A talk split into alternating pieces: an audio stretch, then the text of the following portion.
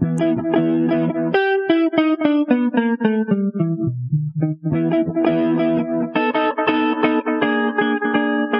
pessoal, tudo bom? Aqui é Duda Villanova e eu tô super empolgada de estar mais uma vez com vocês nesse episódio de podcast e eu tô muito bem acompanhada hoje. Oi, pessoal, aqui é a Maria Amélia. Oi, pessoal, aqui é a Maria Estela. E a Estela, ela tá estreando nos podcasts hoje. Bem-vinda, Estelinha.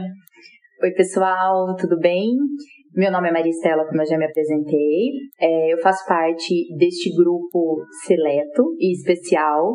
E assim como os outros colaboradores, eu sou uma nefrologista, talvez uma nefroblasta em formação.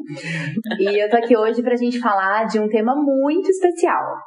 Isso mesmo, a gente vai conversar hoje sobre o CMV, o citomegalovírus, no cenário de pós-transplante renal. Né? Vamos citar também alguns outros transplantes de órgão sólido.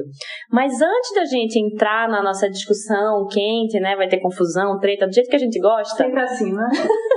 não dá para juntar as duas Marias e não esperar menos. a gente quer falar com vocês sobre os dois grandes projetos do grupo. Então, acho que a gente pode falar primeiro da newsletter, né, que é um produto que já está sendo, já está pronta. A gente discute dois artigos por semana. A gente tem a nossa newsletter normal, mas a newsletter premium. Que esses artigos são de fato discutidos, tem uma revisão super legal com dois artigos de impacto. Isso semanal. Além da, da informação do artigo, a gente também é, adiciona uma opinião pessoal que conta com a nossa experiência, né, Meia? Exatamente, eu acho que não basta ler, né? É uma opinião crítica mesmo de artigos que têm grande impacto. Então, para todo mundo que é bem corrido, que não tem tempo de estudar como gostaria, acho que é uma oportunidade muito boa. Concordo. E, né, a nossa grande surpresa que está chegando é que a gente está preparando para vocês um curso maravilhoso, incrível e muito completo só sobre doença renal crônica em estágios não dialíticos. Aí, esse aí, acho que a gente tem oportunidade de discutir muita coisa. Ainda bem, né? Depois de muitos anos, é um tema que tem bastante atualização, então acho que o curso vai ficar bem legal mesmo. Bem, muito legal. Eu acho que são 24 ou 26 aulas. É tanta aula que eu nem decorei quantas são, tá? A gente tá finalizando a gravação dessas aulas para vocês e a gente vai programar o evento de lançamento e vai passar tudo com maiores detalhes no Instagram. Novidades para 2023. Uh, começando com tudo.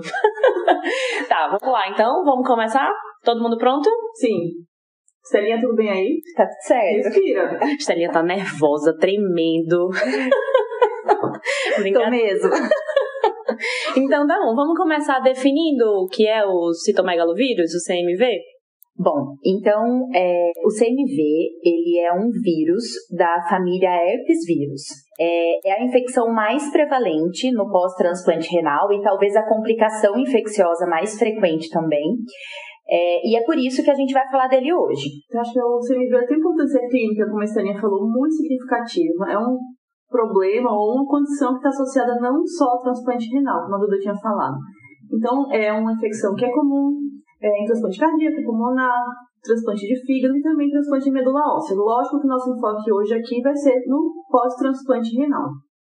Isso. É, então, ele costuma cometer cerca de 60% a 70% do, dos transplantados renais, e essa infecção ocorre de forma mais comum nos primeiros 3 a 6 meses. Geralmente, o contato inicial, a prima infecção, ocorre na infância, então, nos adultos é, da nossa população, a gente tem uma soroprevalência, ou seja, a gente tem um IgG positivo é, em cerca de 70% dos casos tem alguns estudos até falando 90%, que é o que eu acho significativo, né? Assim, a maioria dos pacientes que eu, que eu tenho experiência, pelo menos ter convivido, não tem muita noção do que é o citomegalovírus. E até fica surpreso quando a gente comenta sobre o tratamento, sobre a infecção. Por quê? A maioria das infecções na, na infância são assintomáticas ou têm sintomas inespecíficos, mas é uma condição que é muito prevalente na nossa população e que pode ter consequências é, no pós-transplante. Né? A gente fala dos assim, efeitos diretos e indiretos do CMV. Então, os efeitos diretos, né, são aqueles que se devem a, diretamente à replicação do vírus. Né? Então, os pacientes vão apresentar sintomas porque o, o, vírus ele se replica nesses órgãos. E aí é o que a gente chama de doença CMV, né? Febre, mal-estar, é a síndrome clínica causada pela replicação do vírus. Seria o efeito direto de, de ter a reativação do vírus no organismo ou a infecção. E assim, de efeito indireto, que eu acho que é uma coisa que é bastante estudada, falo isso particularmente no transplante de rim, porque está associado a muitas outras complicações. Então, tem estudo que mostra a relação entre infecção pelo CMV e ocorrência maior, maior é, prevalência de rejeição, por exemplo. Tem estudos que mostram melhor sobrevida do enxerto renal pós-infecção por CMV uma associação com outras infecções, então provavelmente não é um efeito causal, mas é um efeito de associação mesmo. Então, quem tem CMV normalmente tem o maior risco de ter infecção pelo BK vírus, tem o maior risco de ter pneumocistose, e talvez isso reflita muito mais o estado de imunodepressão daquele, daquele paciente do que realmente o CMV ser causa. E tem estudo também que mostra outras complicações, né, tipo doença aterosclerótica e a bronquiolite obliterante, que é o caso do pós-transplante é, de pulmão. Isso foi a que falou hoje, eu achei um dado bem interessante. E só para a gente retomar um fato importante, então, se a gente está falando que 70% das pessoas entram em contato com o vírus na infância, a gente precisa lembrar que é um herpes vírus. Então, ele fica dormindo, fica latente é, nas nossas células, né, em algumas células específicas, né, Estelinha? É, macrófagos, células dendríticas e células progenitoras mieloides.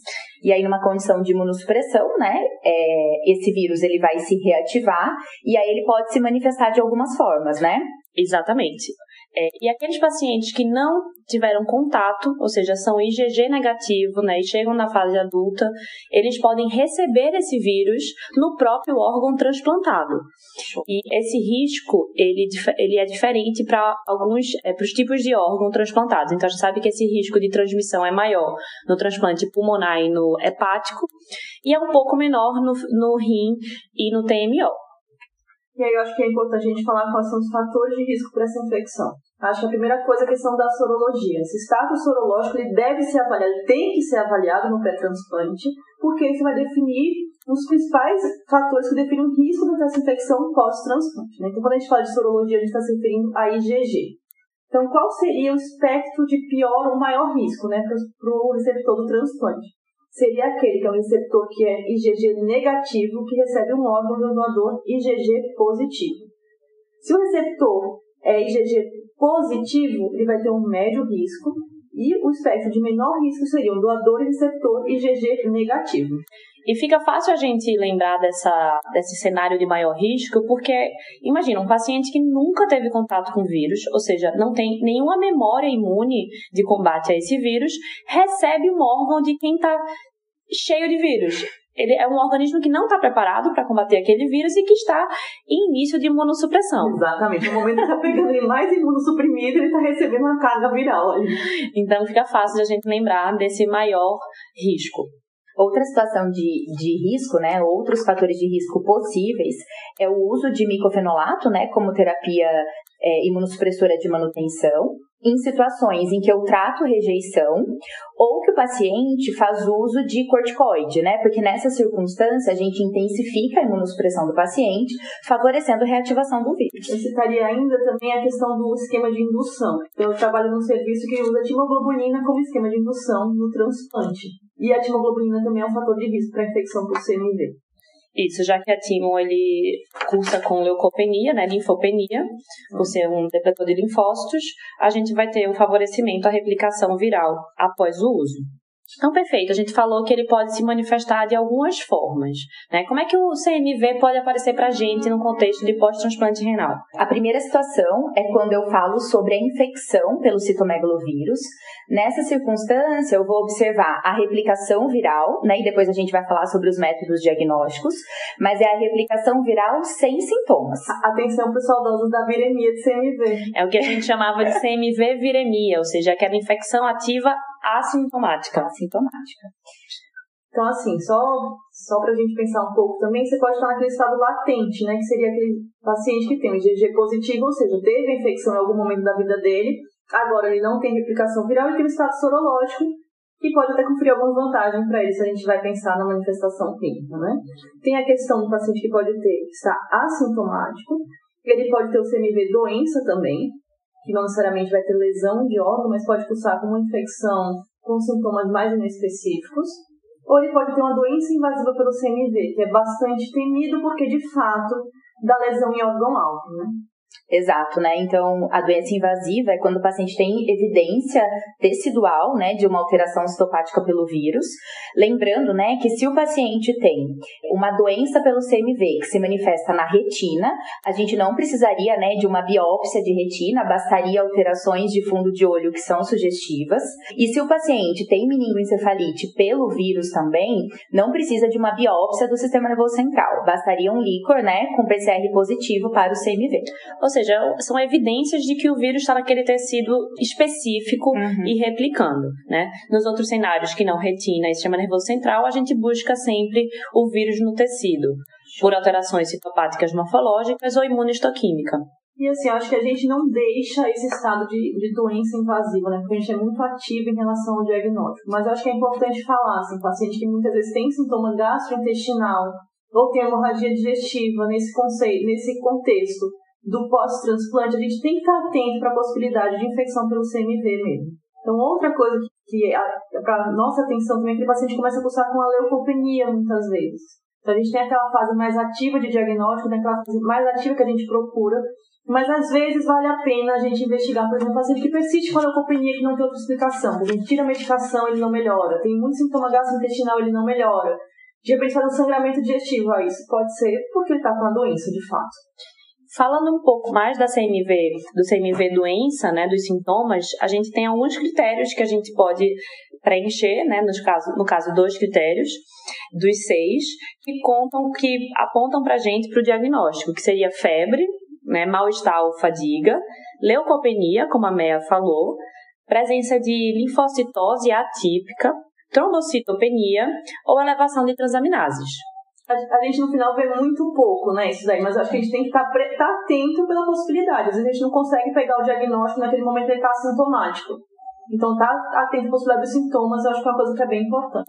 Acho que na nossa prática, a infecção ativa, né, a replicação viral associada à diarreia, é o que a gente mais enfrenta. Vocês concordam? Concordo. O que eu pensaria em outros sintomas em relação à febre, às vezes o paciente está mais prostrado, começa a fazer uma leucopenia, às vezes é um transplante tardio aí que a gente já não pesquisa mais ativamente o CNV, mas ele pode vir associado a um outro estado de imunossupressão.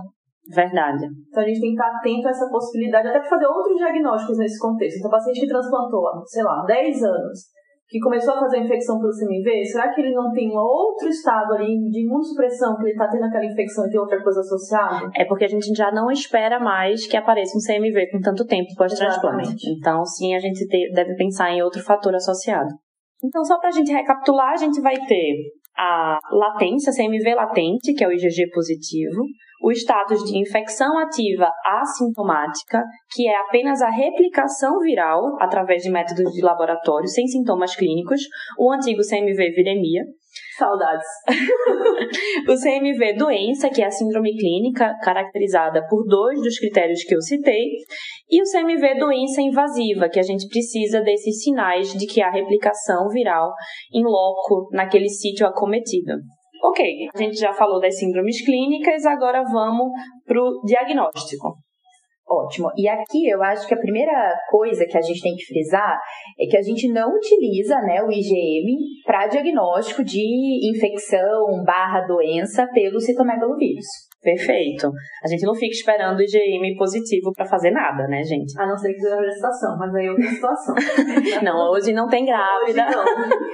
A, a única imunoglobulina que a gente usa aqui é o IgG e a gente utiliza ela para status sorológico pré-transplante. E também para prima infecção a gente acaba utilizando para avaliar a soroconversão. Perfeito, muito bem. E daí a gente tem dois métodos principais aqui para o diagnóstico, eu diria, né? Que é a antigenemia ou o PCR. Falando um pouco de antigenemia, assim, qual é a intenção dela? Ela vai identificar a presença de CMV nos leucócitos e assim, foi o exame que a gente utilizou por muito tempo, falando também mais uma vez no local onde eu trabalho. Mas assim, eu conheço as limitações. Então, o exame que tem uma sensibilidade reduzida é um marcador muito tardio. O que quer dizer isso? Normalmente ele positiva cerca de sete dias após a infecção. Então, a gente está pegando aquela alteração tardiamente. é um exame também que é operador dependente, mas é mais barato do que o PCR. Então, talvez em alguns locais tenha disponível antigenemia e não tenha disponível o PCR. E um fator complicador é que a gente usa os leucócitos para avaliar a presença do vírus. A gente busca sinais do vírus dentro de leucócitos, mas é uma doença que cursa com leucopenia. A gente já parte de um cenário que vai reduzir a sensibilidade do meu teste. E é exatamente, às vezes a gente tem uma doença muito grave pelo CMV. Eu lembro de ouvir isso na residência, né? Que era uma doença tão grave que cursava com lesão de órgão-alvo e a antinemia podia ser muito baixa, mas isso na verdade era um sinal de gravidade. O paciente estava tão leucopênico que a antinemia dele era baixa. Pois é. e aí a gente tem o estrela da festa, né, que é o PCR. Então a gente faz uma, uma reação de polimerase em cadeia que a gente vai amplificar os ácidos nucleicos do vírus e vai identificar de forma quantitativa a nossa replicação viral. E aí, isso é o método de escolha, de fato, para o diagnóstico. Mais sensível, mais preciso e que se tornou o nosso padrão ouro atualmente. E também um marcador muito mais precoce, né? Não é, não é como a antigenemia, que é mais tardio. Ele reflete o hoje, né? Vamos dizer assim. E aí, eu acho que vem a pergunta: para quem que a gente vai pedir PCR, então? É o geral? É para todo mundo? como é que a gente vai manejar o cenário, né? É, como que a gente utiliza essas ferramentas? Então, acho que aqui a gente tem dois é, grandes, duas grandes estratégias, que seria a profilaxia universal e o tratamento pré-emptivo. Duda, a gente vai começar a tretar agora? Acho que sim. Ah, eu também. Estelinha, segura. Tá bom. Vamos lá então. É, em relação à terapia preemptiva, né? É, o que seria a terapia preemptiva? São pesquisas seriadas, né, do vírus que a gente faz para alguns pacientes, que são aqueles pacientes de maior risco, é, e aí é muito de protocolo institucional, mas em geral é feito semanalmente no primeiro mês, até o diagnóstico e a partir do 21 primeiro dia, tá? É, e qual que é o, o, objetivo, né, da terapia preemptiva? É você detectar a replicação viral precoce antes do paciente ter sintomas, né? Então, para que a gente não tenha o CMV doença, que é o que a gente falou desde o início, tá? Perfeito. Falando um pouco assim, também da realidade, como a Estelinha falou, é muito protocolar onde eu trabalho, a gente não pesquisa PCR para todo mundo. A gente pesquisa para todo mundo que é uma prima infecção. Então, o paciente que não tinha IgG positivo é pesquisado ativamente, independente do esquema de imunossupressão que ele vai fazer. A outra situação é também paciente que faz micofenolato como esquema de manutenção ou pós-rejeição. Perfeito. E aí, quando iniciar e com que frequência repetir, de novo, é cada instituição define o seu protocolo. Mas, de forma geral, aqui a gente tem duas instituições diferentes juntas. A gente inicia é, o PCR é, a partir do 21 dia no pós-transplante, costuma fazer semanalmente por 60 dias depois quinzenal no último mês e interrompe a vigilância após 90 dias de iniciado. Certo, Mel? Eu não vou nem brigar pela questão de tempo. Como ela falou mesmo, é institucional. é mais ou menos dessa forma. O importante é que seja feito no período inicial do transplante. Acho que isso tem, isso deve ser frisado, né? Porque é aquele momento em que o paciente está mais propenso ou em maior risco de ter infecção pelo CMV. E a outra questão é que existem trabalhos também que provaram que não vale a pena ser tão precoce. Então, esse vigésimo primeiro dia não é de graça, né? A partir desse momento que a infecção torna-se mais frequente também. Perfeito. E pós-rejeição, a gente costuma começar é, a partir do sétimo dia do tratamento, que também é quando a gente começa a ver com maior frequência a replicação viral. E aí, e aí em relação à profilaxia universal? Opiniões. tá bom, tá bom, ela é cara. Mas é o seguinte, é, qual é o, o, a estratégia da profilaxia universal? Se é uma infecção, uma replicação, uma reativação tão frequente, vamos fazer um tratamento, uma profilaxia, desculpa, com a medicação para todo mundo. Então todo mundo sai no pós-transplante recebendo Valganciclovir, que é a droga atualmente utilizada. O paciente toma essa medicação por 3 a 6 meses, depende do protocolo institucional, e a gente não precisaria fazer a vigilância com o PCR. Qual é o problema, queridas? Custo. Né? então, o Valgan, a gente acabou de checar, minutos antes de entrar para gravar o podcast, ele está custando cerca de 13 a 15 mil reais, 60 comprimidos.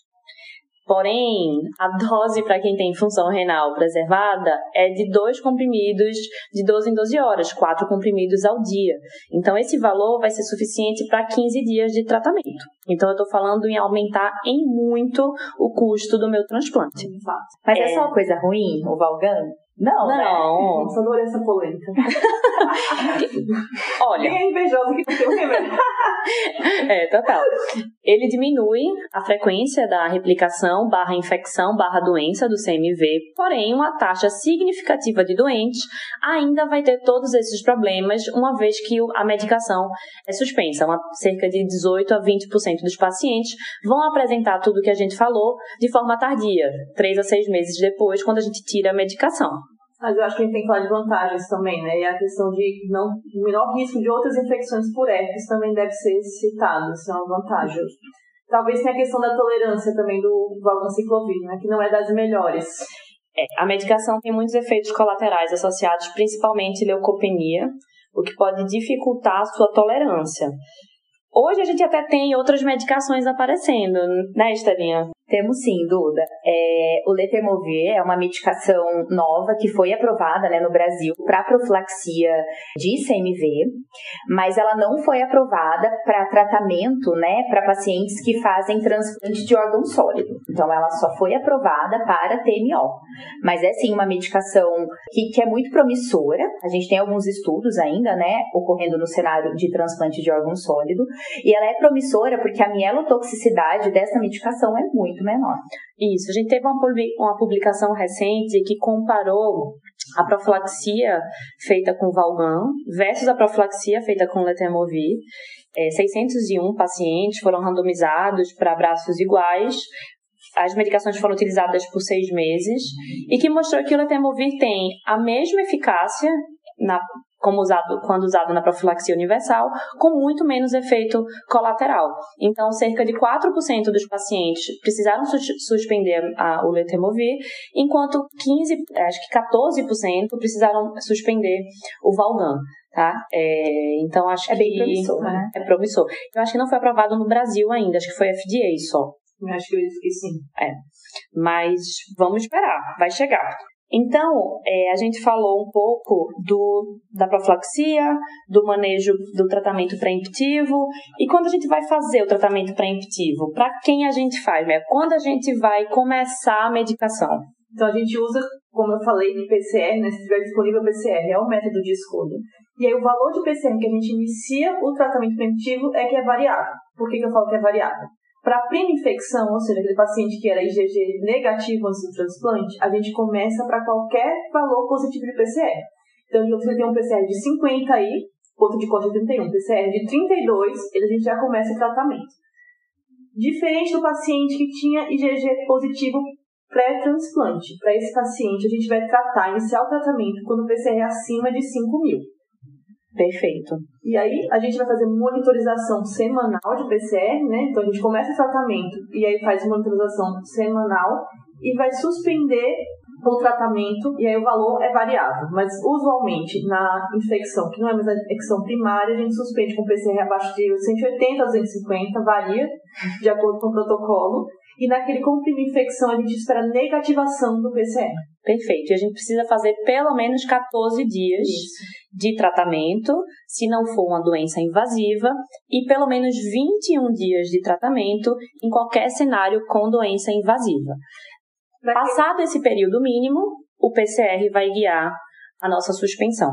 Show. E aí, para quem usa antigenemia, normalmente a gente tem um período maior. A gente espera a negativação da antigenemia mais uma semana para suspender o tratamento. Perfeito. Considerando que a antigenemia ela tem uma resposta meio atrasada, desvinculada do cenário Isso. do paciente atual, a gente negativa a antigenemia e prorroga mais sete dias o tratamento a partir da negativação. É uma questão de segurança mesmo. Né?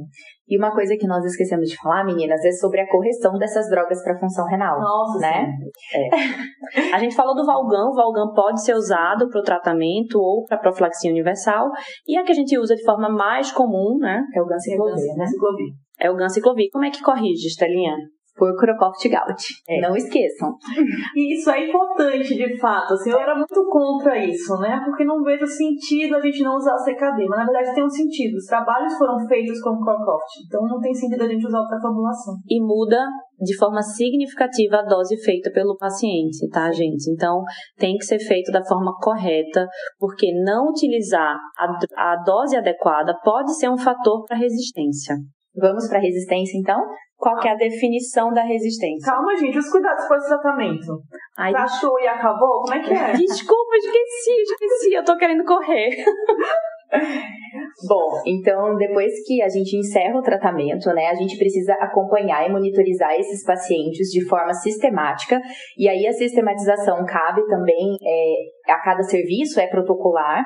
No nosso serviço, a gente acompanha no primeiro mês semanalmente e a partir do segundo mês, até completar três meses ou 90 dias, a gente acompanha o paciente a cada 15 dias, com o PCR. E aí uma coisa que eu acho que é legal, assim, os pacientes que tiveram infecção, após o término do tratamento, a gente fazer uma sorologia. Porque se ele soro converteu, caso ele tenha uma nova infecção, ele vai se comportar como um paciente que não é mais infecção. Seria o CMV que a gente chama de CMV secundário. Perfeito. Antes da gente correr para resistente, como eu queria antes, mas agora eu mudei de ideia, a gente podia falar dos pontos fortes e fracos de cada uma das estratégias, né? É, terapia, tra tratamento preventivo e profilaxia universal. Falando um pouco do tratamento preventivo, que é o que eu estou mais acostumada, acho que vantagens, assim. A gente não vai passar a medicação para todo mundo, né? Menos um remédio e é menos um custo para no, no, cuidado do transplante, né? Mais uma vez, o custo muito elevado do valganciclovir, que é a medicação que a gente usa atualmente para profilaxia universal. Tem um outro lado. Esse paciente precisa ser avaliado semanalmente e quinzenalmente. Então, assim, isso para instituições que veem o paciente com essa frequência no começo do transplante é muito tranquilo. É, a logística pode ser difícil. Isso. Porque, assim, quanto tempo demora o PCR para CMV? Em cada lugar. É. Tem médico suficiente, né, para atender, para ver tantos exames. Então, montar essa logística pode ser um grande desafio. É que a gente está num cenário que essa logística já funciona de forma muito natural. Então, as coisas fluem, mas isso pode ser um ponto que dificulta. Acho que um outro ponto também é que a gente não tem essa questão de depois que eu acabei a profilaxia, já que eu não estou fazendo profilaxia, eu não tenho esse temor do CMV pós os três ou seis meses, né? A gente é mais tranquilo em relação a isso. Vê que o maior risco são com três meses e depois isso a gente dá uma tranquilizada mesmo. Então acho que isso seria um ponto positivo para o tratamento preventivo. E a gente está muito atento, assim, acho que a gente não põe risco, o paciente em risco, porque a gente trata ao primeiro sinal de replicação. As duas são efetivas Sim. ao que se propõe. O objetivo é reduzir a doença.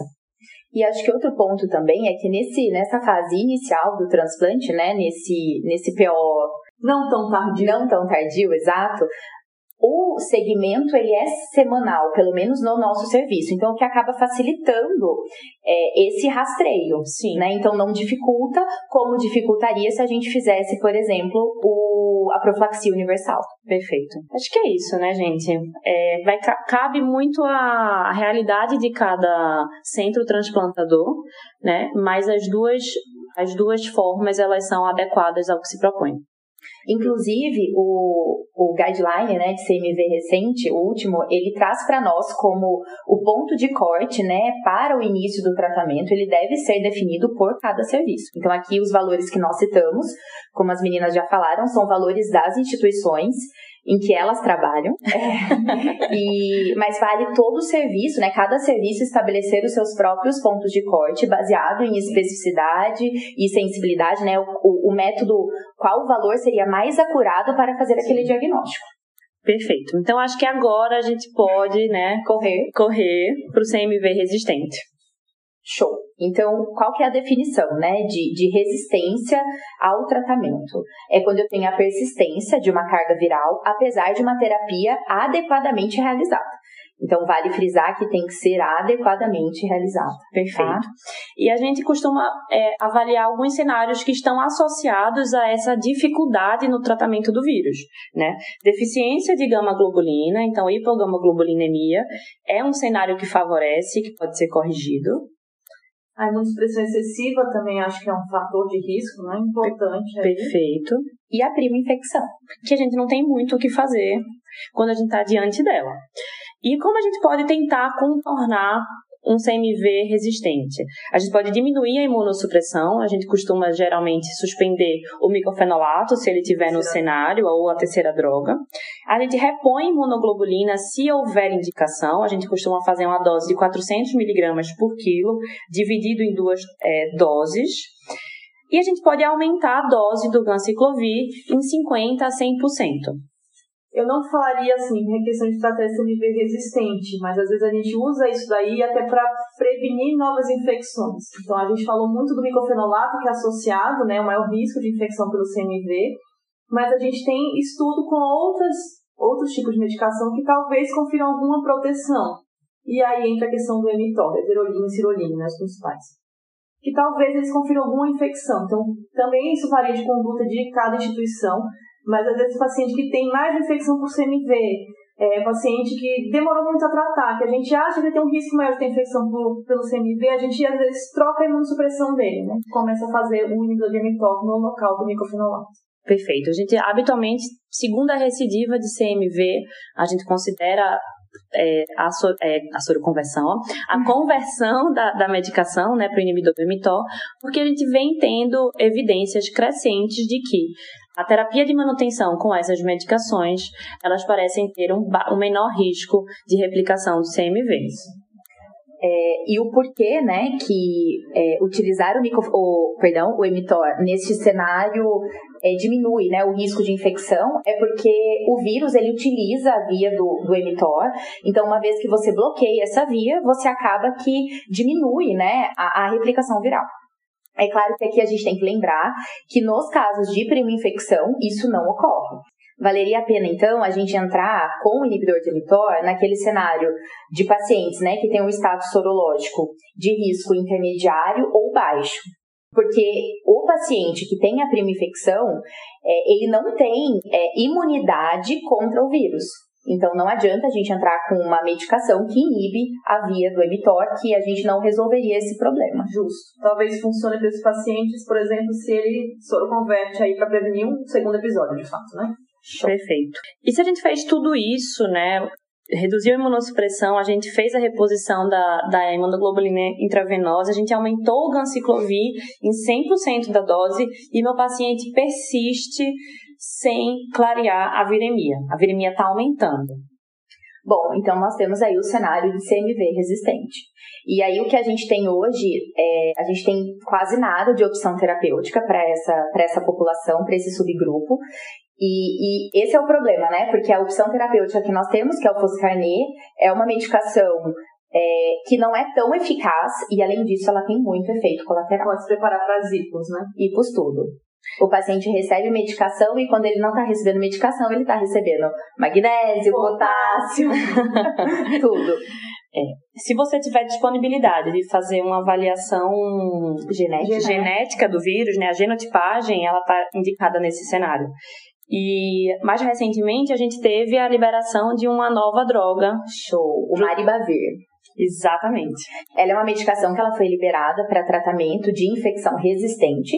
Então, o estudo que foi desenhado com essa medicação não contemplou é, como tratamento inicial para a infecção pelo CMV, mas é, já temos uma perspectiva de, de, de como conduzir esses pacientes, né?